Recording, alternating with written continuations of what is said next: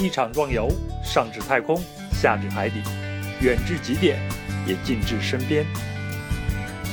两仨好友神游天外，畅谈历史，解析文化，也直击人心。在这里，不仅有远方和美景，还有思考和社会观察。欢迎收听《壮游者》。大家好，我是杨。今天我们要去的目的地是最后的边疆阿拉斯加。之所以要聊这个地方，是因为我最近被一个人给种了草，我心里边有强烈的欲望，一定要去一次阿拉斯加。那这个人是谁呢？我先卖个关子哈。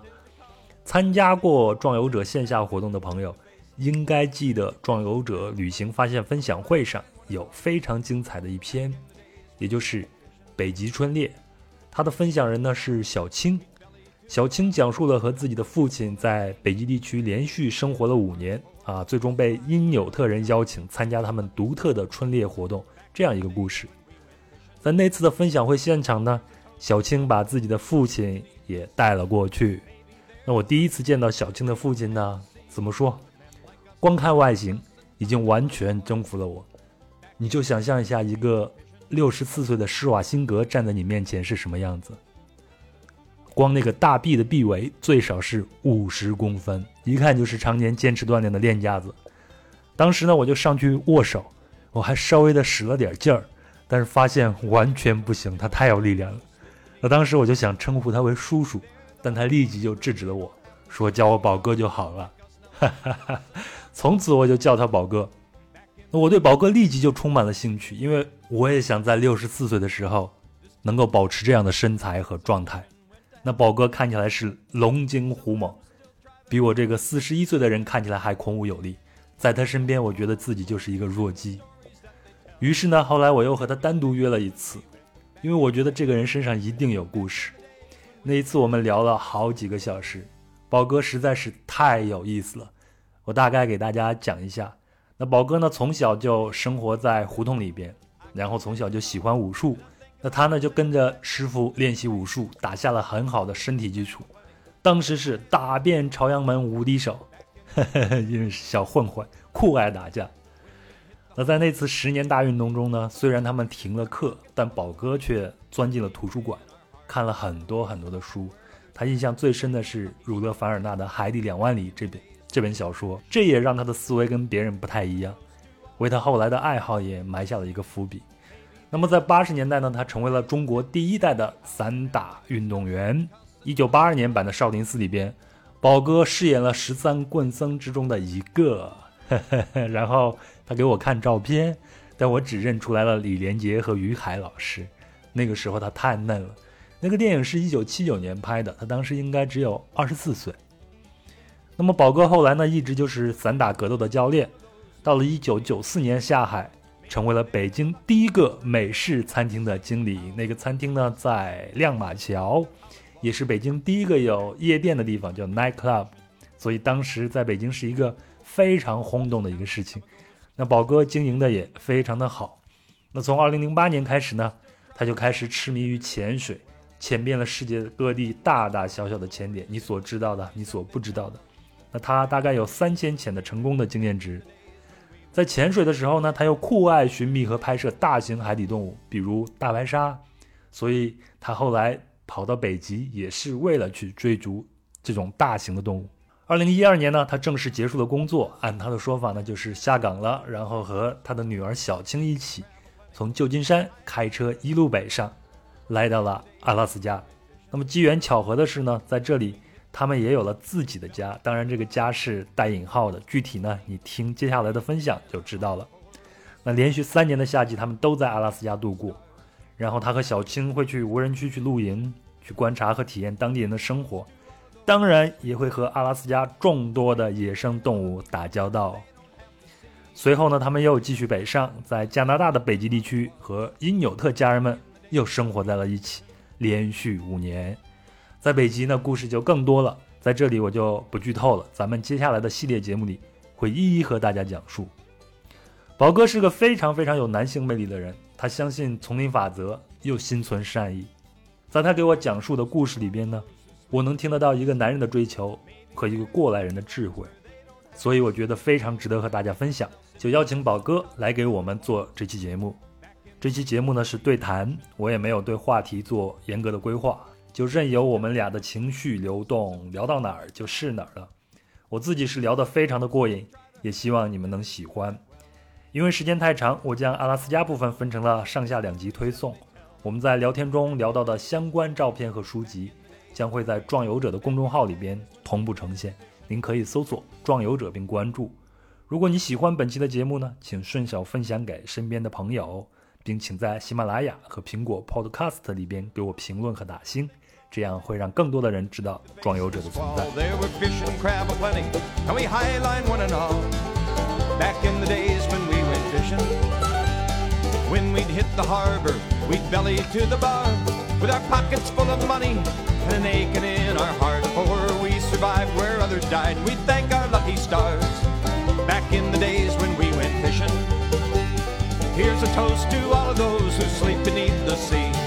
Maybe they're the lucky ones, for they don't have to see how the men like us now sit and cuss and talk of how it was. Back in the days when we went fishing.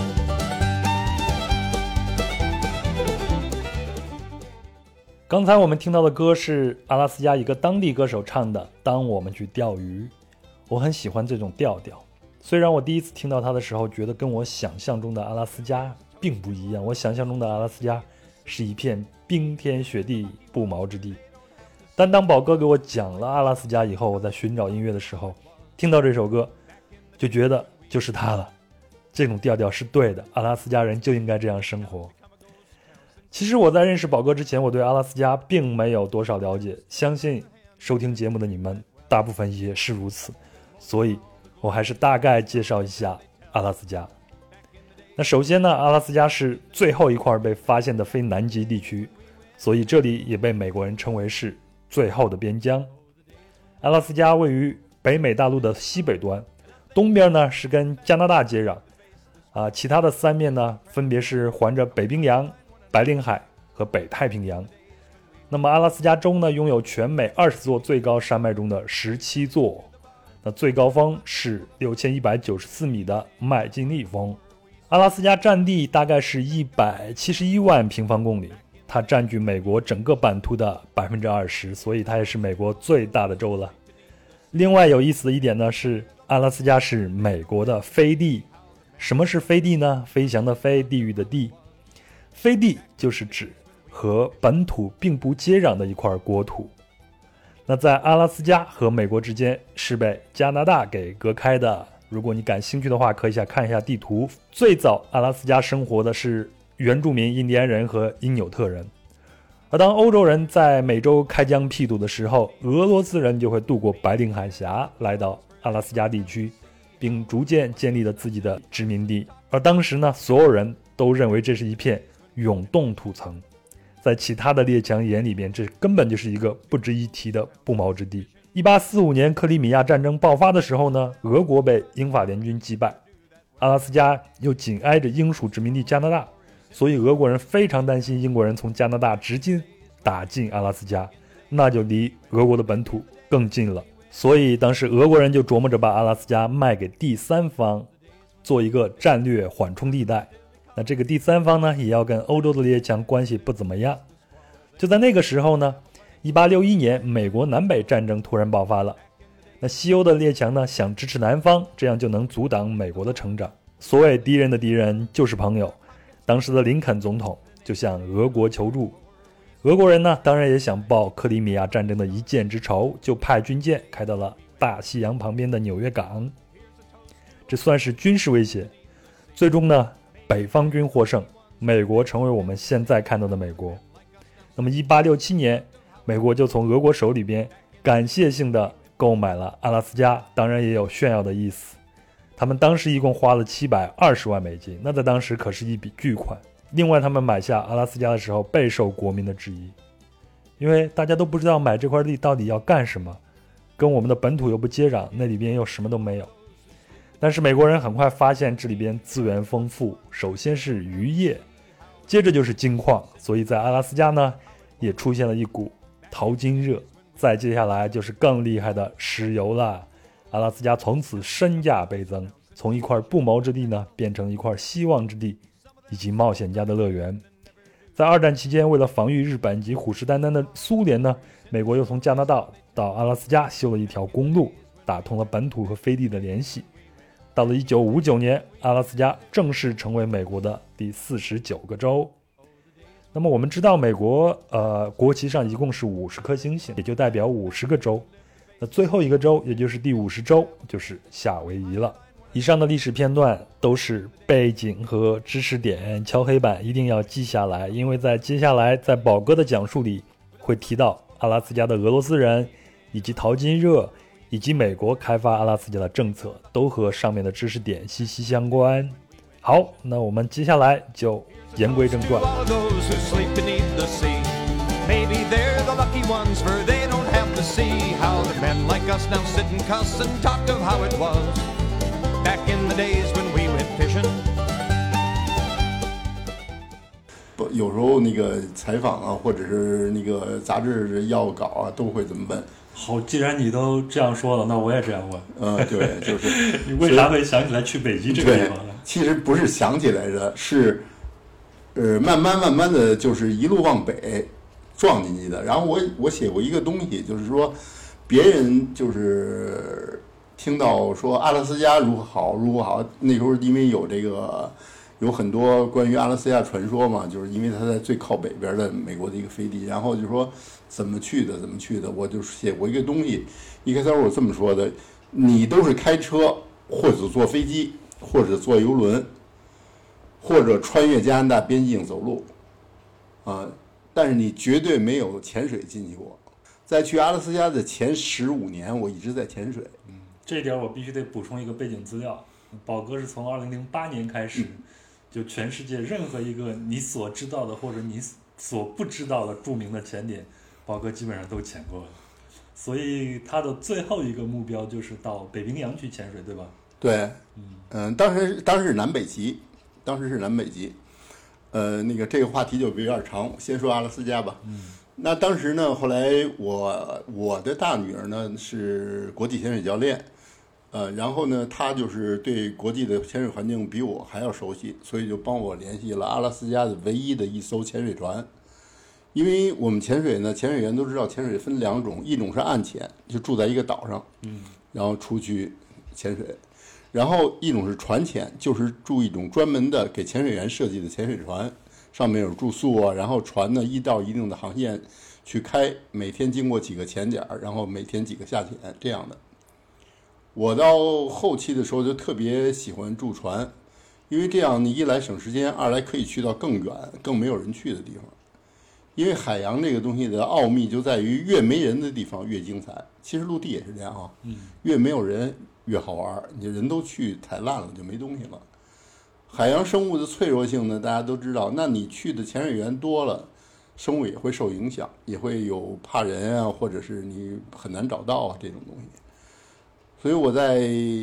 这个去阿拉斯加之前呢，就积累了非常非常多潜水经验，大概当时有有三千个下潜。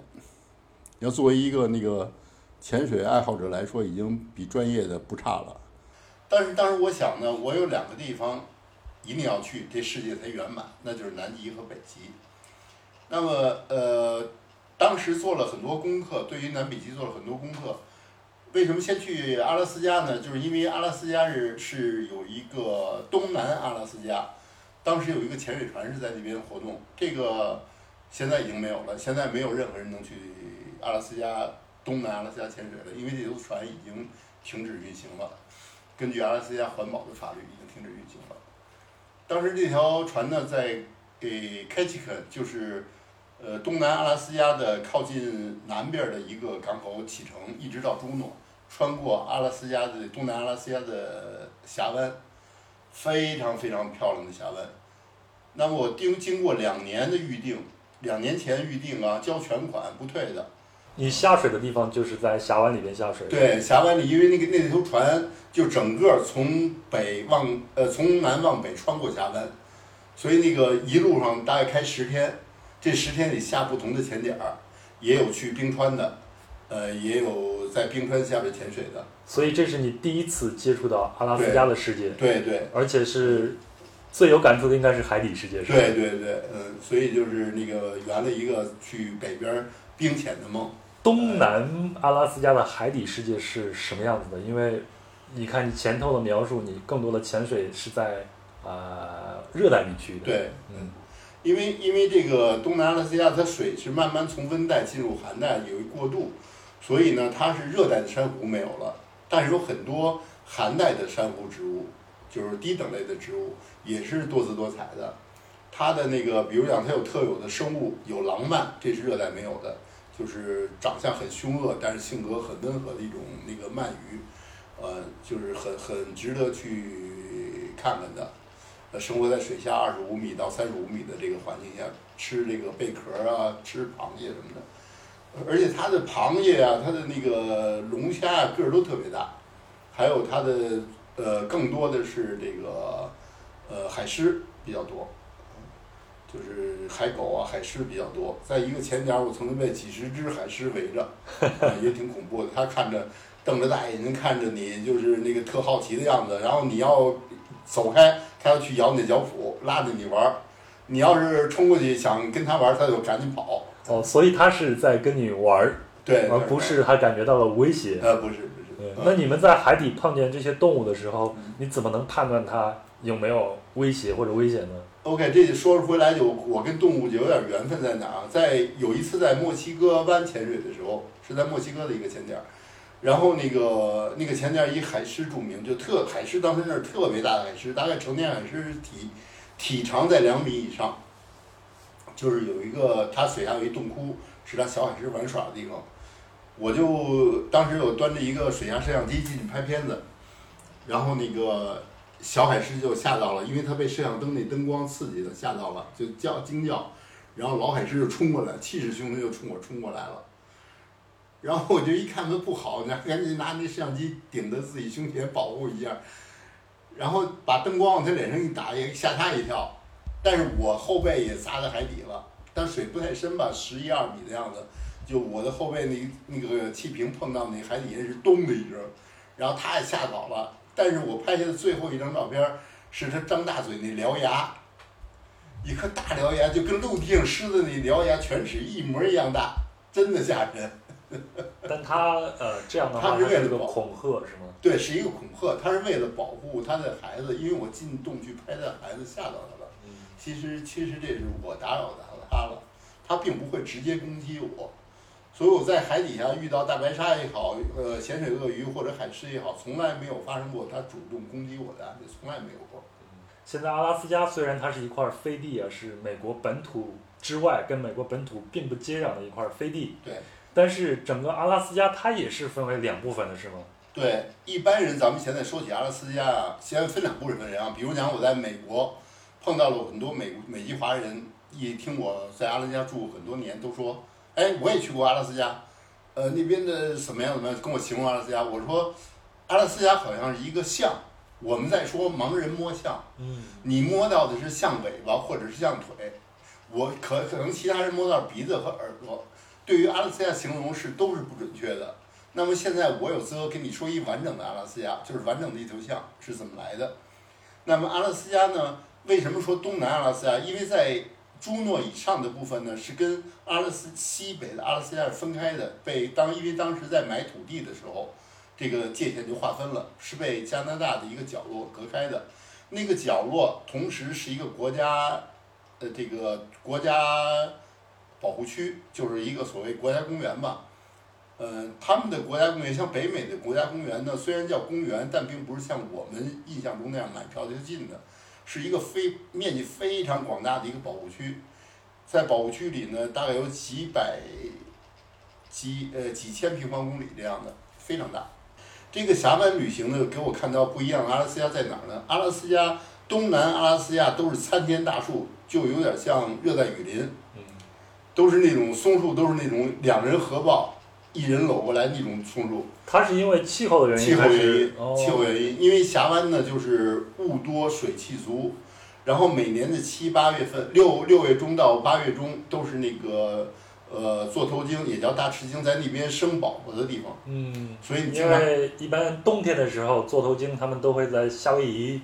然后到了夏天会游四千公里游过来到阿拉斯加这块地方，因为对浮游生物太多了。对他们，其实他们分两个家族，根据科学研究分两个家族，他们一个家族去夏威夷，另外一个家族去下加利福尼亚，OK，就是往这个往这个墨西哥方向去墨西哥湾，呃那边比较温暖，所以它是这样，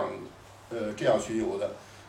呃，那边的浮游生物多，而且生物状态，水下生物特别丰富。以前我以为寒带的水下不会有什么珊瑚啊，有什么东西，其实不是。呃，寒带的水下也是丰富多彩。所以东南的阿拉斯加它依然是寒带地区，呃虽然它地表的植被是另外一种样子，就像热带雨林一样。对，实际上它是一个温带，嗯，实际上是温带，因为它的植物都长得很高大。呃，一会儿我说到西西北阿拉斯加的时候，你就会知道，如果两有人两个地方都去过，就知道这是截然不同的两个世界。就是说，东南阿拉斯加也有冰川，比如讲去朱诺那边有著名的一个冰川，还有有冰洞啊什么，很漂亮很漂亮。但是它大体的温度呢都很温和，冬天也没那么冷，所以你看它那儿的蓝莓是可以长到一米五以上的。哦，就是我第一次站着采摘蓝莓是在这个呃峡湾，所以我记得在阿拉斯加这些地方采蓝莓，它几乎都是蹲着在地上的，对，你？得蹲着，要像我们北京你得趴着，就是越往北植物越矮小，所以那边的大树就让人特特别叹为观止。峡湾是一个非常非常棒的地方，所以我还会再去一次。因为我记得一二年的时候，你跟你的你跟小青也是我们壮游者的分享人，他分享的北极春猎。对然后呢是二零一二年的时候，他跟小青就从旧金山出发，对，从旧金山出发然后，开车一直往北走。对那是你第一次在陆地上到达过阿拉斯加的土地，对也就是我们的西北阿拉斯加，是吧？对，因为当时呢，我们是已经在美国，在北美旅行很久了，就是几乎呃去过各大国家公园露营了。因为我们我们的我们的旅行状态都是租个车，然后带帐篷，带所有的炊具，然后去那些国家公园露营。因为美国很多国家公园都有营地，然后你就可以在里面露营，这样成本低，很能更能更好的接触大自然，去那些游客去不到的地方。所以我们就迷上这种旅行形式。那差不多的时候就说咱们一路往北吧，穿去阿拉斯加。当时只是说试试能不能到，OK，然后就从旧金山一路开车往北，沿着一号公路的北线，这海岸线非常非常漂亮，就是去北沿着北线一直去，经过西雅图，然后进入这个加拿大加拿大，然后穿过加拿大，然后去了到了阿拉斯加。呃，这一路我们这一路走了很久，但是因为什么走很久，是因为一边玩儿一边走，并不是直接开车去，就可能还在班夫公园啊，在加斯伯玩儿啊，这样慢慢穿过去的。我知道到了阿拉斯加以后呢，你首先看到那些景色会跟东南阿拉斯加是非常不一样吗？地面上的一些景色。对，非常不一样。因为有一个，就简单来说，松树，它一般都是松树比较多嘛。松树在呃阿拉斯加大陆，就是说的那个西北阿拉斯加来说，都长得可能是，也就是像人胳成人胳膊这么粗吧。嗯、没有那种两人合抱、一人合抱的树已经没有了。因为什么呢？这边是永冻土层，所谓永冻土层是永远不化的土层。所以你要盖房啊什么的都很难往下打桩，都是整个架起来盖。所以那个植物呢，树根不是往下扎，是横着长。所以如果在这个西北阿拉斯加有一场四级风，会刮到很多树，因为它根儿在就在表皮上，就在表皮很容易倒。那边的树呢，就是你脆弱到什么程度？两个树之间你不能拴一个吊床，如果拴一个吊床，你上悠来悠来 悠去就把那棵树带倒了。哦，所以它整个就是放在地面上。对对对，它只是在匍匐在地上长的。，OK，然后它的蓝莓呢，就是说在东南阿拉斯加，你一米五的蓝莓树，你可以站着吃，这也不行，这个只能长到五十公分啊、或者是七十公分，所以你得蹲在里边吃。如果是有意思的是，到了八月份、七月底、八月蓝莓熟的时候，你可能去摘蓝莓，然后你在这边灌木丛里蹲下吃的时候，那边冒起头来看着你是熊，就 就因为也是熊吃蓝莓的季节，所以很容易撞到熊。所以熊它是一个杂食动物，杂食动物，对既吃素也吃肉。对对对，它当然我我觉得以我的观点，它最好吃可能还是三文鱼吧，但是呃次选只蓝莓可能也够，因为蓝莓实在是太多了。我见熊吃蓝莓就是特意在我们是一个一个去摘，它是拿舌头一裹，那一串儿蓝莓就光了。所以在阿拉斯加，蓝莓是绝对能够，呃，熊是能够实现蓝莓自由的。啊，吃饱了没问题，就是人跟那，如果你有耐心，像我女儿拿个小饭盒，呃，蹲那儿大概有个十十来分钟就摘满一饭盒，非常多。你看我在一些明信片上看到阿拉斯加那个景象，它是一层一层的，嗯比如说最高处它是可能是蓝天白云，嗯然后是巨大的雪山，嗯再往下面来可能是青翠的您您说的那个非常高大的松木，嗯然后是草原，然后是河，然后再到自己的这个位置。你在那边看到是这样的一些景象吗？比如讲我在阿拉斯加拍的片子回来，那个跟在那个网上发出来的时候，大家看的都特别惊叹说你这是 PS 的？我说我告诉你一点儿东西，这是原片儿，就是这种色彩。尤其是到了九月，阿拉斯加大地就跟一个地毯一样，紫色，呃橙红，然后是那种粉色，特别特别漂亮。因为它的很多灌木成熟了以后，包括蓝莓成熟以后，都呈现出一种红色，它那个树叶都变红了。然后呢，杨树叶就变得特别亮黄亮黄的，然后它的那个松树还是那么绿，特别漂亮。所以它整个饱和度很高。呃，阿拉斯加你要拍片子最漂亮，因为它还有雪山衬着嘛，天空又特别纯净，所以那边拍风景片儿的人简直到那儿机器就停不下来，你。你你第一次到西北的这个阿拉斯加是几月份啊？我进去的时候是六月六月份，那应该也是夏天即将到来。对对对，已经是夏天了吧？六月份，六月份应该是算呃夏天开始了，嗯，因为蚊子开始多了嘛。那个呃雪已经化了，四月份开始雪就化了。如果想看雪景，就得四月十五中之前去，四月中以后看雪景，就是很远的雪山才有雪的。当然，远处的雪，比如讲阿拉斯加的那个阿拉斯加山脉，常年都有雪。但是你想说想看新鲜的雪，那一定在四月中旬之前。就是在冬天的时候过。对对，比如讲，在九月初，就我昨天看了我的那个记录，九月初这时候已经开始下第一场雪了。我说的就是在那个，呃，这个安克雷奇到费尔班克斯之间，这个那大概一号公路上，大概现在已经在下雪了。那在阿拉斯加的夏天，它应该是一个极昼的现象，是吧？还没有阿拉斯加这个纬度还不是，阿拉斯加的纬度还是有黑白天之分，只不过是可能白天慢慢变长，黑天变短，还有黑天没那么黑，可能是这样。但是呃，如果是再往北才会有极昼，阿拉斯加纬度还不到这个程度。哦，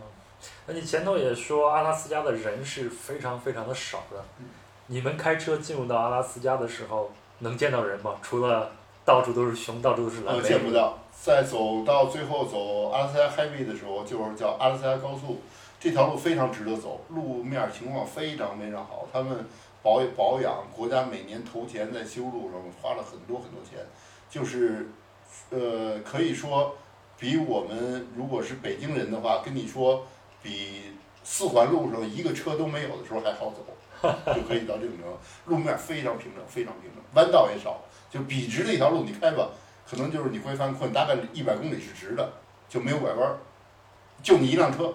也见不到人。也见不到人。对，如果你车抛锚了，那你也没人救援你，就是这样。那你手机也没有信号，所以我们一般都带着卫星电话，就这样。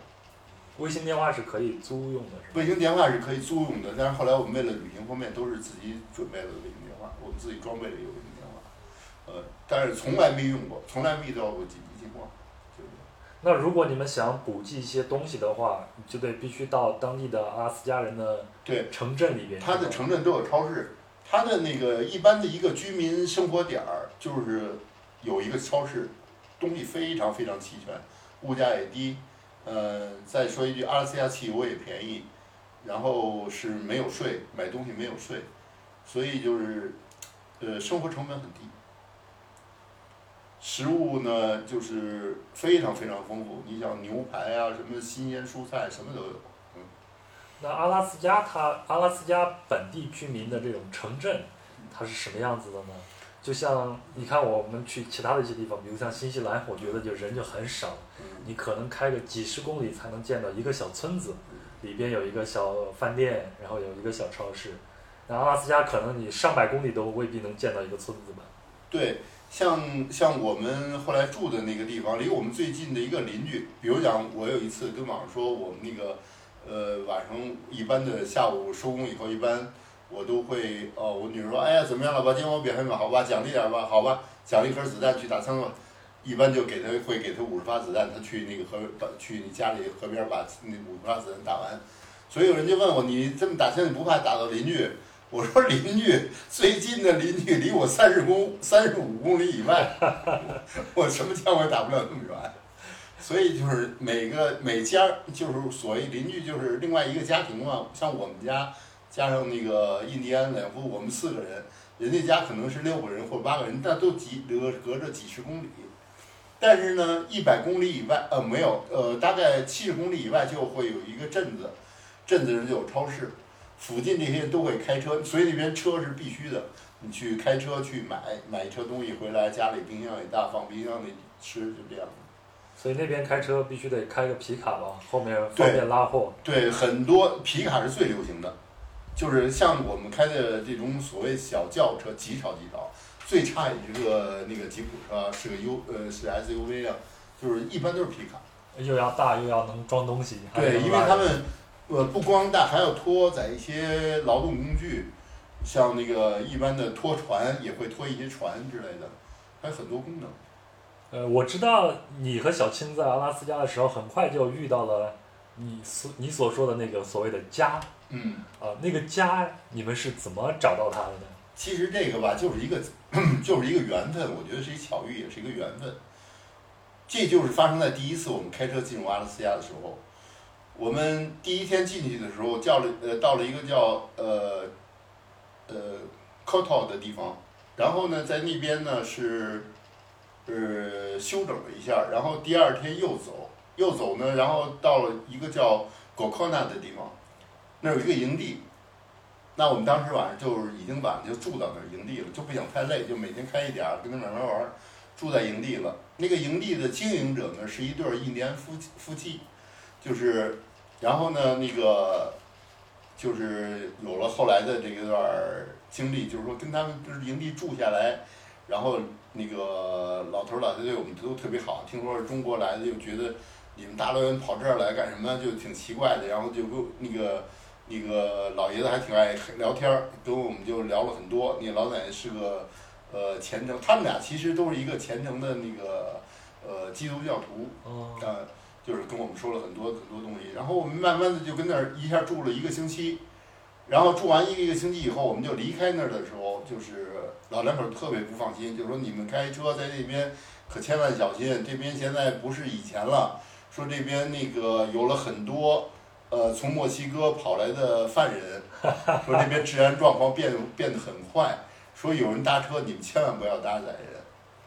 后来我们知道，在阿拉斯加在跟在美国各地完全不同，在阿拉斯加的一个忌讳就是不要搭载陌生人，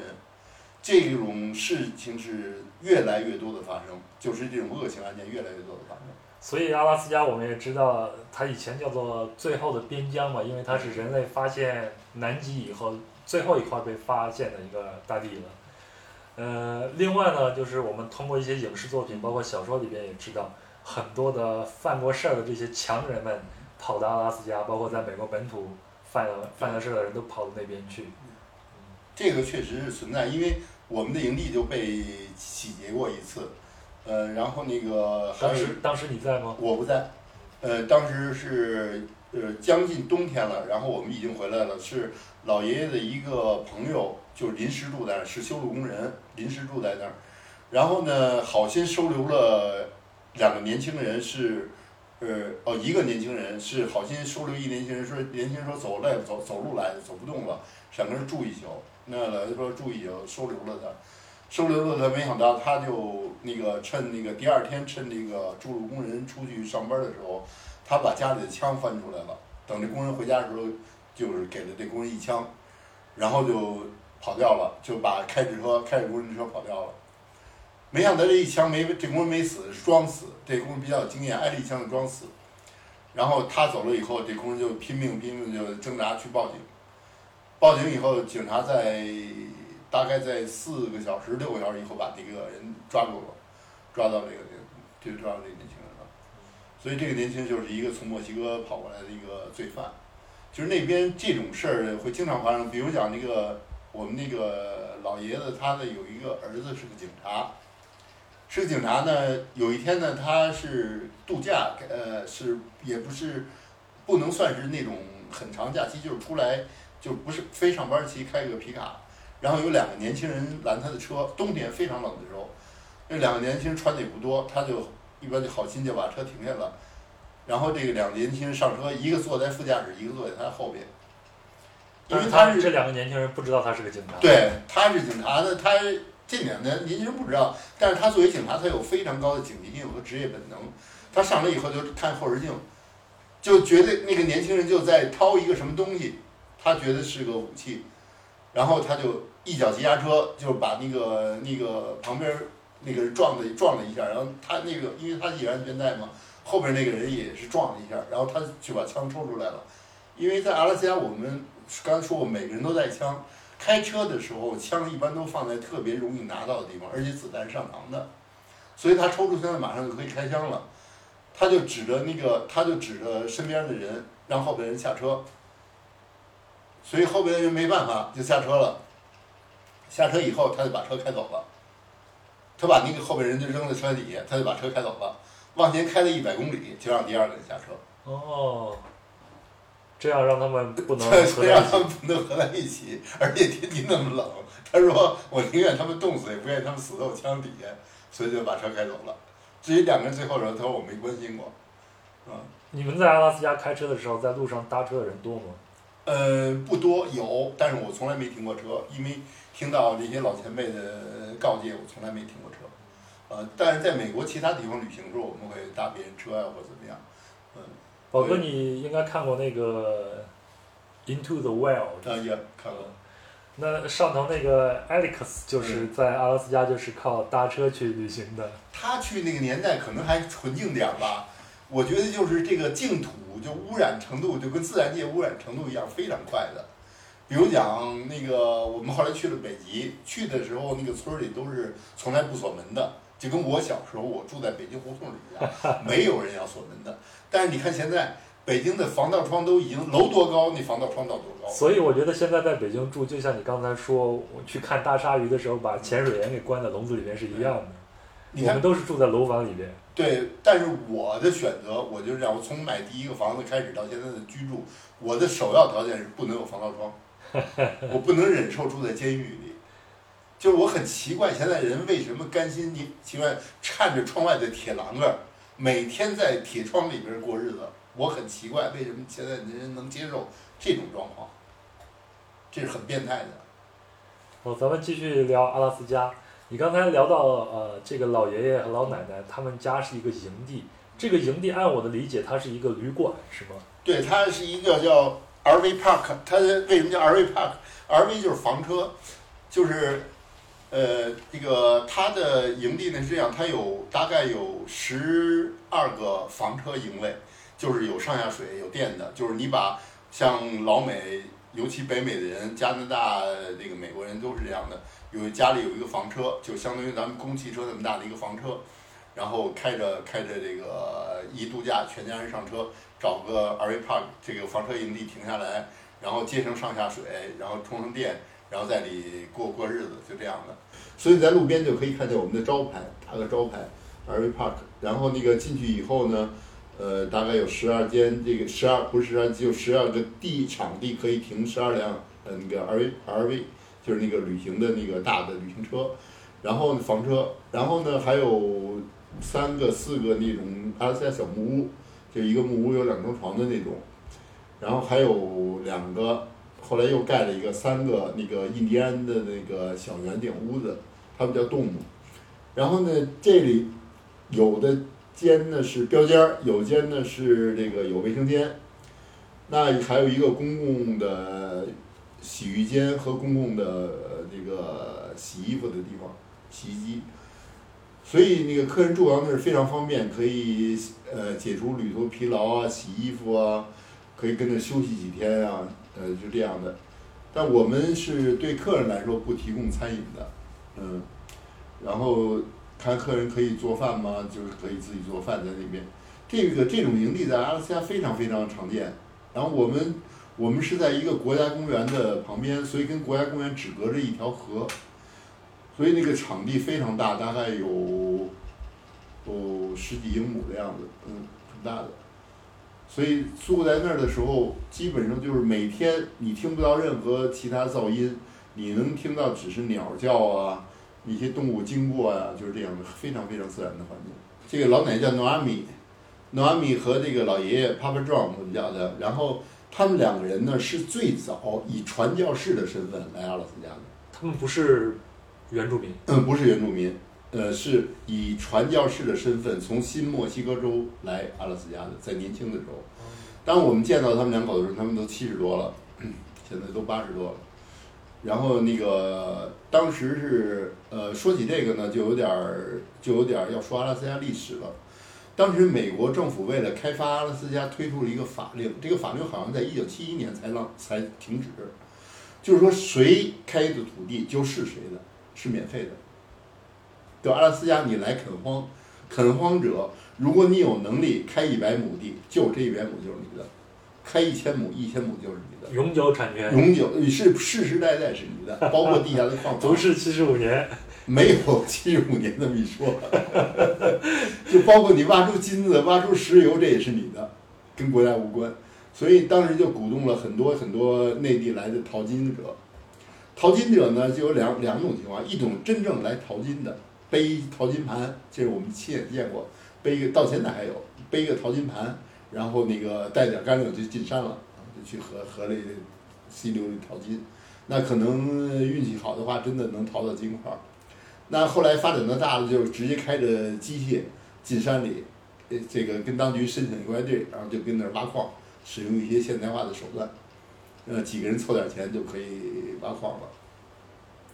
就是那个入呃，就是开始的门槛非常非常低，所以呢，有人暴富，那就吸引了更多的人来，所以阿拉斯加是这么的慢慢发展起来的，直到，呃，直到这个七年前，就是我们还见过一个，我叫它三兄弟旅馆，就一个路边店，三个兄弟开的。这三兄弟呢，就是年轻的时候，当然我说见他们的时候，他们都七十多了，小八十岁了。他们是十几二十岁的时候来，就是也从内地来这边淘金的。然后他们开后来开了一个小旅馆，这个小旅馆有多大呢？有四间客房，门口有一个加油站。这个加油站是什么加油？是手动泵加油，就跟那压水机似的，拿手嘎嘎嘎一加油。别人别人加一升油五块，他加一升油就七块五，呃，七块五。加上人工费，对，确实是这样。因为我们跟着加了一次油，回来就投诉他，呀，就这么贵，回来就跟那个老爷爸爸这样说，说那么贵，他说你是不是跟咱那儿加的，是用那个说哦，是是特别好玩，我女儿说特别好玩，说那个地儿就是那么贵，那个三个人就跟我们一样，是当时为了淘金热时候来的，就跟我们讲他们的历史，然后呃，巧不巧有一天后来我们家出去就是全家一块儿走走玩玩什么的，就也路过那边儿，然后就去了三兄弟小旅馆。因为那个，他也给客人做一些简单的三明治啊、汉堡、汉堡这样的。其实这些小旅馆发生很多故事，关于我在阿拉斯加很多经历是有这小旅馆引起的，很值得好好写写。然后这三兄弟就特别逗，一个是一只眼失明，一个是走路一瘸一拐，这是最走路一瘸一拐是最身体状最好的。另外老大是拄着双拐，就拄着双拐。离开拐不能走的，三个兄弟开的，就很很很有意思的。听起来好像一部西部片里边。绝对是为什么？为什么说绝对是？你进小旅馆，第一印象，你一进去就跟进一个小的展览馆一样。他们三个人把所有以前用过的淘金原始的工具放在那个台子上，布置了一间房子，这间房大概有二十三十平米的样子，然后淘金盘呀、什么镐头啊、煤油灯啊，什么你知道不知道的，甚至还有散碎的金块都摆在那儿，给你展示他们曾经的辉煌，特别感动人。就是美国人这种历史扎扎实实的是在血液里的，嗯，然后呢，这间房的旁边才是一个小小的餐厅、柜台、酒吧，然后往里头再一条小通道才是四间客房，就是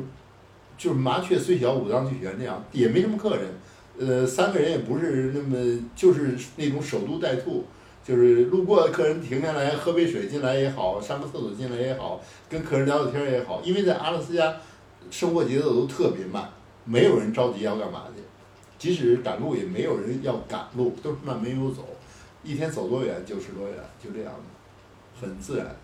那在你们家的时候，在你的那个营地里边，嗯你们是完全是以旅客的身份在那儿住，嗯，还是以以工换宿的方式在那儿生活呢？其实这个吧，就是一个慢慢进化。一开始我们是住那儿付钱的，因为我跟你说过，住了八天以后，我们去另外一个地方，然后老两口特别不放心，千叮咛万嘱咐的，特别感动我们，就跟对待自己家人一样。然后等我们转一圈回来又住这儿的时候，就起了一个质的变化，就是说，哎，这不要收你们钱了，你们就那个跟着住吧，也住不了你。说那个，呃，那个就是那个，我们也不在乎这点钱什么的，就拿我们当家里人一样。后来，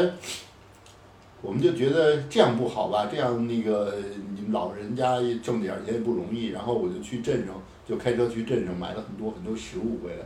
然后就给他们做饭，做中国口味的饭。那你想，咱们这中餐到哪儿？说中国人最能征服世界杯就是中餐，中国文化精髓就是中餐，就是吃。在这儿我，在这儿我必须得补充一个背景资料啊。宝哥以前写博客的时候，他的 ID 叫做北极神厨。对，宝哥是特别能做饭的一个人，来的时候还给我拎了一袋酱牛肉。现在是广受欢迎的。然后，然后做饭嘛，我给他们，比如讲从包子、饺子、馅儿饼，然后红烧牛肉，最拿手的红烧牛肉，哦，老那会儿吃的不亦乐乎。所以这样就是，呃，我也，呃，他虽然不收我钱，但是我也付出了比房钱更多的钱。比如想住一天我才五块钱，我这一顿饭我可能花五十块钱，但是没关系了，是因为是这种感情交流嘛。然后住几天我们走了，走了以后呢，就是走的时候，然后那个他们就那个还举行了一个宗教仪式，就为我们祷告啊，举行了一个宗教仪式，就是特别感动人。然后呢，我们我们第二年就决定还得回去，就是开始牵动拉阿拉斯加就开始牵动我们的心了，就回去回去呢，然后就是说，呃，就不开车了，直接飞过去吧，比较省时间嘛。所以就飞到安格仁奇，然后老爷子跟老奶奶去机场接我们，就直接回家了，就直接回营地了。从那儿开始就是以家人身份住那儿了，比如讲就开始帮他们打理营地。当然不，我没拿过一分钱工钱啊，没有不存在非法打工。呵 呵然后相反，我就贴进很多钱去，因为就是，呃，吃的好嘛，呃老两口儿吃，我们就就去在安克雷，我就不在镇上买东西了。就直接开车去安克瑞奇了，三百公里去采购一次，一个星期去采购一次。就是我知道他们捕鱼有一种特殊的方式，像一个飞轮一样，是吗？对，就是一个以前我们南方的那种水车似的，然后也有那种阶梯，然后那个鱼游进来以后顺，因为三文鱼的特性是逆流而上嘛，所以它会有鱼游进来，因为密度大，它就会有鱼游进来，游进来以后那个那个大轮子给遮翻上来，翻上来直接旁边一斗直接掉头里了，就是这样，一夜的功夫能有十条二十条的这样。那他们会怎么去处理这个鱼呢？第二天早上起来，这就第二天早上特别累，就在这点儿天刚亮就去，因为鱼要保持新鲜的嘛。你去了以后，拿出鱼在旁边，呃，支上一块板子，就把它切开，用一种特别专门切鱼的刀子，就细长的刀子，特别快。然后从头，呃，就把它翻平了，一边儿偏偏一片儿来，然后把剩下就扔。只要那个那个背部的那一对，特别肥美的那片儿偏下来，就扔了，非常浪费。要咱们看就非常浪费。在中国人看这是不可饶恕的。很奢侈的，呃，所以那个，但是鱼子咱们不吃，最好的鱼子咱们不吃，所以我就说为什么不吃？他说这不能吃，我谁说不能？我能吃，你试试试放那儿。然后我去了安格瑞去奇去买了日本的芥末，还有那个酱油回来，然后就那样吃。他们看我吃好吃吗？试试，哎，说挺好吃的，然后就开始吃。我说你知道在日本这都是黄金，这个是买不到的，这么鲜的鱼子买不到的。所以老爷爷老奶奶，Oh my God！是，后来他们还学会了，呃，要把它冷藏起来吃。就是后来的鱼子就再没有浪费过，一直是都吃的。后来我离开那儿了很久了，然后有一次我回去，家里还说，哎，还给你留着鱼子，还给我从冰箱里拿出一罐鱼子。我说你们还吃，说不舍得吃，给你留的。OK。当地的政府有没有给他们捕鱼是有限制的？呃，如果是不是印第安人的话是有限制的，如果是印第安人的话，几乎是无限制的。为什么呀？说你可以一天的你的配额是两百条，那不可能。他如果不是商业的话，他怎么能捕两百条啊？所以几乎是无限的。如果不是印第安人的话，他一次可能只能钓鱼钓两条。所以阿拉斯加的当地的政府以及美国政府对阿拉斯加的原住民，也就是印第安人或者是因纽特人，呃，印第安人对，呃，都是有一个政策上的倾斜的。对对，就是非常，他们是又没有税，不用交纳税税，然后那个，然后像钓鱼这种事、捕猎这种事都是优先的。然后那个，比如讲钓鱼，就是他们们说这水车捕鱼一天多少是两百条，说没有可能你两百条啊。呃，可能两三二三十条你就你就不会再补了吧，因为你吃不完嘛。因为他们从来没有这种情况，说哦两百条我补两百条我去卖，没有没有，从来没有。嗯，那是他们没有这个商业意识，还是他们觉得觉得这样做比较可耻吧？说因为给我的这个是政府照顾吃的，不能拿他们钱吧？是比较可耻的。这是一种非常淳朴的一个道德观。对，是一种道德标准，对。非非常非常自觉的。我后来还看小青写的那个公众号里边，他会写说老奶奶有时候吃不完的果酱啊什么都会放在那个路边，然后让路过的人自己去拿去品尝。他们不光老奶奶这样，很多印第安家庭这样，都是你呃，如果是靠近公路，他们可能会周末啊什么都会有一个摊子在那儿，不是说卖钱的，是不要钱的。他们做一些食物放在那儿，然后你路过人过去可以吃的，是这样的。啊，你你说他为什么他他不不挣钱吗？是这样的。我我再问一下，你像你们家里边，在那边前不着村后不着店的，百十公里外才有下一户邻居，三十公里外。那那在那边他们晚上的娱乐，他们会有电视吗？啊，电视是有，那边有卫星电视，就每家都有锅，呃，可以收看各种电视台节目。呃，比如讲像他们是那个呃基督教徒。然后每天都在播那个基督教的那个电视台的那些经呃呃讲经啊这些圣经这些东西，他们也会早晚做祈祷，还有在那儿我们要跟着家人一起做祈祷，所以每次吃饭前都要祷告，呃跟那儿呃那个他们俩特别有意思，我就后来那个我女儿就说，这不整个一宗教洗脑吗？我说嗨，这是一个尊重风俗吧，就这么来吧，然后那个每天吃饭之前一定要祷告。呃，带头祷告的人呢，呃，不一定是他们俩，也会轮到我们，啊，我们也会要。这是一个轮值制，是吧？对，这是个轮值制，嗯，对，是这样的。因为他本身是传教士嘛，他们比较会，呃，后来的时候，大概在住了一年以后，我们一共住了三年，住了一年以后呢，呃，然后在没有工作的时候，呃，诺阿米就是老奶奶就会给他文化水平比较高。就专门有半天的时间给我们上课，讲圣经，讲这个印第安的历史，呃，印第安是怎么在这片土地上生存的，当时是怎么被西班牙人屠杀的？屠杀印第安的，我们在那才知道，屠杀印第安人不是北美人，是一西班牙人。那就是在十六世纪的时候，西班牙人第一次到达美洲大陆以后。对。这这是个历史，还有我们知道了，印第安人是一个大民族，他们有很多不同的种族，像杜鸦族，啊，像这个英族，像这个这个大河族，他们有不同的部落的族，他们那种族划分的更细分，然后语言也不同，语言也不同，所以虽然说都是印第安人，但是他们本身并不是一个完整的一个一个民族，是有很多这个部落族。我在看资料的时候看到说，在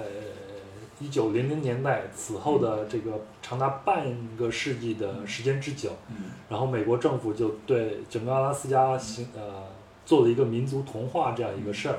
就是禁止他们信他们的萨满教啊。最重要的一点就是禁止他们使用嗯。嗯他们自己的语言，嗯。所以现在基本上印第安人的语言都消失的差不多了，是这样子吗？不对，这个说法是完全错误的。因为印第安人他们在那个我们看到的是美国政府鼓励他们学习印第安本族语言，然后他们很多年轻人已经不会用了，他们专门有他们自己的语言需要去学习，然后尤其是村落里，他们在进行自己的语言，然后学习印第安语言以外才学英文。哦，所以他们有自己的这个书籍，然后有一呃，但是现在年轻人呢，因为接触的呃西方文化比较多，就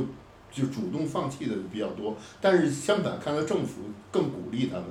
就是比如讲他们的音乐，他们有很多有名的音乐家，印第安人音乐家是唱印第安人歌曲的，就非常非常棒。而且你去的每一个印第安就是国家公园吧，都有一个印第安人的历史的展览，跟你讲解印第安的历史，还有他们用过的工具，包括我说的那个水车、那个鱼车，现在好的都展览馆里还有，像我们家用的鱼车展览馆就有，所以是有一个传统的。因为我刚才说那个是星野道夫在他的书里边写，那已经是一九八零年代、嗯或者是九十年代初的事儿了，所以看来现在是有所改观，嗯，对民族政策是有有一些改观的。其实星野道夫的书我看过好几本，而且反复读过。但是我我跟他去的阿拉斯加吧还有点不同，就跟刚才说的盲人摸象一样。嗯呃，因为他去的是呃西呃西北阿拉斯加，比我还靠西北一点儿，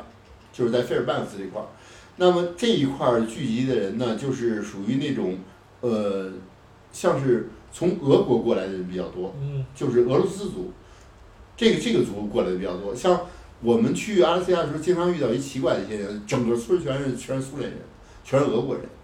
然后东正教堂，他们信东正教，嗯就是完全完全跟当地是不一样的。因为在当时的时候，他们是一直很多人从白令海峡过来是俄国人，所以在那边儿呃以前也是俄国的领土嘛，所以这也说得通。在极靠近西北的地方，基基本都是俄国人比较多。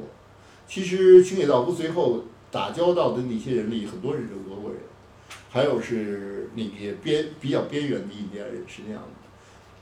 所以刚才说了，因为印第安又分不同的部落，不同的部落里有不同的文化，它有不同的说法。像努阿米给我们讲印印第安历史的时候，他捧着一本书，是在印第安人奉为圣经的一本书，是由一个美国白人写的印第安人历史，非常厚的一本书，大概是一个硬皮书有这么厚。然后他是跟你讲，他按那书跟你讲，然后你会看到一些战争啊，那些文化的一些东西。那你们在那边有没有接触到一些原住民，也就是印第安人呢？有啊，一个是老奶奶本身就是印第安人，然后然后哦但他他是印第安人，是从新墨西哥州那边过来的。但是印第安人有一个特点，就跟后来我们接触印第纽特人一样，他不是具体的我们说土著是土生土长在这儿不流动的，不是，他们是流动的。即便是他当地的土著，他在其他州是也是有亲戚的，也是走散了的。哦你明白这种文化的交流、文化的交叉，你知道吧？没有纯粹就是说我在山里几百年没出过山的部落，没有。嗯所以你看，印第安人他其实是一个大的一个概念，因为最初哥伦布所谓的发现新大陆的时候呢，他以为是到了印度的，嗯，所以他就把当地的居民都叫做印第安，对你其实他们一直一直到了阿根廷、智利，全都是哦从北到南对，呃，这个美洲大陆都都，其实主要民族都成了印第安人所以在整个阿拉斯加，呃，他们的印第安人，他可能还分为一个原住民和一个从外面呃流动进来的这些人。有这样的，比如讲，不用在阿拉斯加，你要去了，呃，美国的犹他啊、亚利桑那，你都会看到印第安人部落，就是纯纯粹粹的印第安人，他们就是走到那儿不走了，然后发展出自己的部落来了。比如讲，大峡谷就划为印第安人这个这个这个这个特区，啊，他就会留下很多人，就是这样的。你还记得你第一次有熊去打扰你们住宿到你们的营地的时候是什么样的状况吗？哦，那是在已经在阿拉斯加了那时候，已经在阿拉斯加，呃，也是就是第一次进入阿拉斯加以后，我们去了一个营地，就是在 Russian River，就是俄国河，呃，这个这个，呃，我们翻是我们翻译的俄国河，当地叫 Russian River，然后那个那个地方非常非常漂亮，就是在六月份开始的时候，很多三文鱼三文鱼溯流而上，就是去繁育下一代的那个必经之路。其实阿拉斯加很多河流都是这样的。那个三文鱼的河那个密度呢，几乎是，呃，在水面红红的一片，你可以踩着鱼背过河的那种密度，所以也是那个棕熊去捕鱼吃的地方，人也在那儿那个钓鱼，棕熊也去那儿捕鱼，或者是偷吃人钓好的鱼，就所以人跟熊的互动就每天都在发生。所以好像熊就是和人类是在伴生的那种感觉，在对，实际上一直是这样，不管是哪怕后来到了北极的北极熊都是这样的。凡是有人类进行渔猎活动的地方，野生动物必然活跃，必然生长得好。但是有一个前提，就是这些人类不去打扰它的生活，各活各的，而且当地政府一定要严格的法律规定和人类自觉遵守这些法律规定。换句话说，就是让人成为这个生物链上的一个环节，对对不是一个主宰者。对，是一个平等的地方啊。对比如讲在阿拉斯加，那个他们讲飞钓嘛，人站在穿一水库，站在那个河的那个大概齐大腿的地方钓鱼，钓上鱼可能扔在岸边岸上了，那那个熊在远处看到了，等到扔到三四条了，它就走过来了，走过来就开始去吃这个鱼，人家赶紧 抽个回来把它赶走，它不走，他一定要吃完才走，所以人也没办法，所以就挺好玩的，看着这种共生挺好玩的。所以我看你写博客，我们还说这个钓鱼的这个故事啊，嗯，你写他们在那边去钓鱼的时候，通常都需要两个人，一个人在河里边去飞钓，嗯另外一个人呢拿着枪站在岸边去放哨啊、观察呀。对，他是怕黑熊的出现吗？他是这样，他是因为啊，这个在阿拉斯加都是这样，阿拉斯加是每人都带枪的，不是说一个人钓鱼一个人拿枪，是两个人都带枪的，但可能那个人就偏重于在岸上帮他警戒一下。这个情况发生在什么地方呢？就发生在比较，呃，就是人际阿拉斯加很多河流，就是很多人钓鱼愿意去那些无人区，呃，租个小飞机啊，那个是这样的。现在就说到。呃，小飞机了。为什么说要租小飞机呢？因为阿拉斯加是一个几条公路干线是非常好，但是远离公路地方一律都得是坐小飞机的。呃，其实这个小飞机没有我们想的那么高大上，就是一个驾驶员，然后剩下能坐仨人或者能坐八个人。然后呢，呃，你说去哪儿？你在地图上点出点儿来，我要去这个湖边儿钓鱼。OK，我计算那个呃驾驶员去算一下油量，然后给你报个价钱，大概是一千美金或者一个人五百美金，就把你送过去了。然后你说什么时候来接，他来接你，就这样了。这听着跟个空中出租车似的。它英文名就叫 water taxi，它叫水上出租车。为什么？所以它它就水上飞机，它降落的时候必须得降落在湖面湖上，因为很多人是这样的，是钓鱼嘛，嗯一定要水面嘛，所以它都是水上飞机。我看了一个数据说，在阿拉斯加，呃，大概有百分之二十的居民都能拥有一架这个水上飞机。呃，是水上飞机是这样，它是，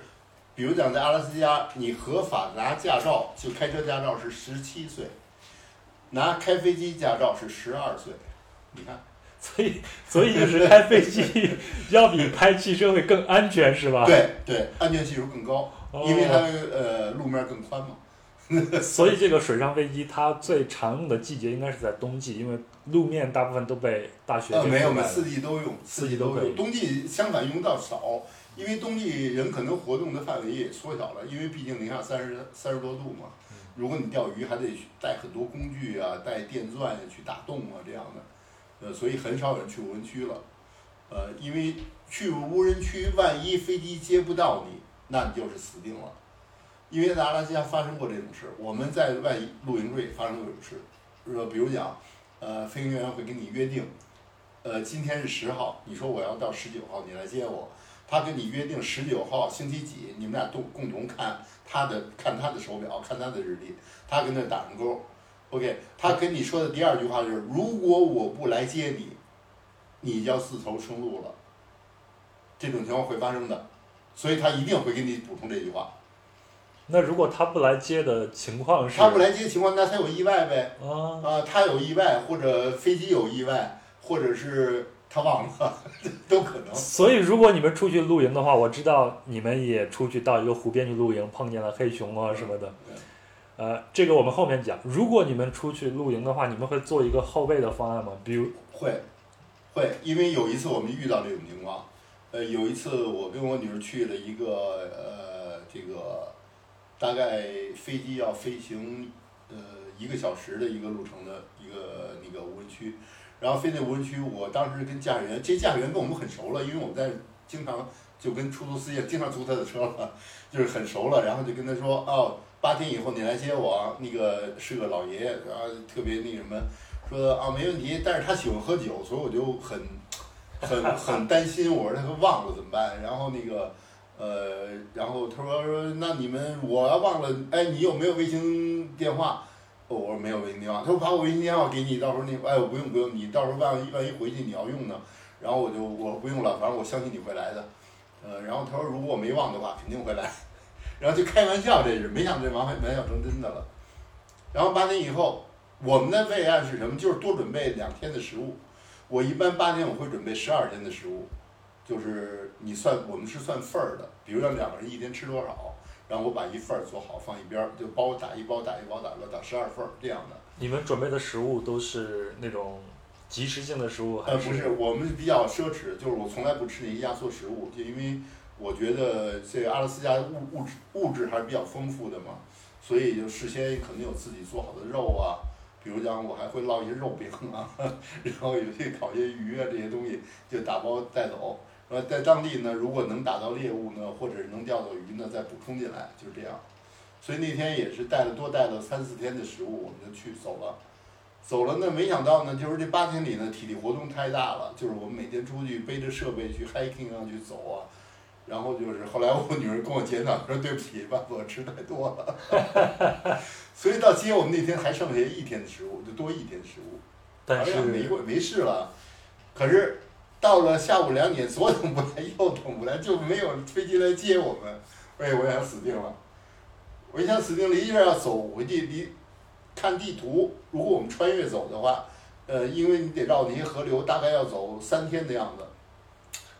还得，我们还带了枪啊，带了那些设备，我不行，得把设备全扔了，扔掉，只带枪，还有带那些净水设备回去领了，因为实在拿不动了。做好准备，我不管了。我说咱们先再把这个帐篷再支起来吧，因为都拆好了嘛。再把帐篷支起来，然后好好吃一顿东西，睡觉睡足了，明天早晨扛着枪往回走，就已经做好这打算了。所以你们是打算要走回去？对啊，那没办法，没选择。如果不走回去，就死到这儿了。那没没选择了。反正你丢什么不能丢枪，是吧？枪和子弹你一定要带着的，因为你会碰到熊这些狼啊这些野生动物的。呃，然后呢？呃，我们搭好帐篷，我去打水准备做饭的时候，听着发动机声，隐隐约约有飞机声，哇，特别激动啊！然后把那个机器人扔在那儿，就往回跑，跑到那个营地就使劲往天上看，然后我女人我们俩使劲点，一看飞机出现了，然后一看还真是他那飞机，使劲喊，然后就降落下来了，然后下来了，老人家还那个那个迷迷糊糊的呢，还还没酒还没醒呢，说我来晚了吗？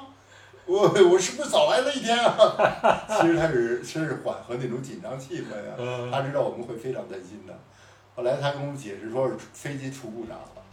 呃，说的请了机师就好容易才修好，所以这种情况是会发生的。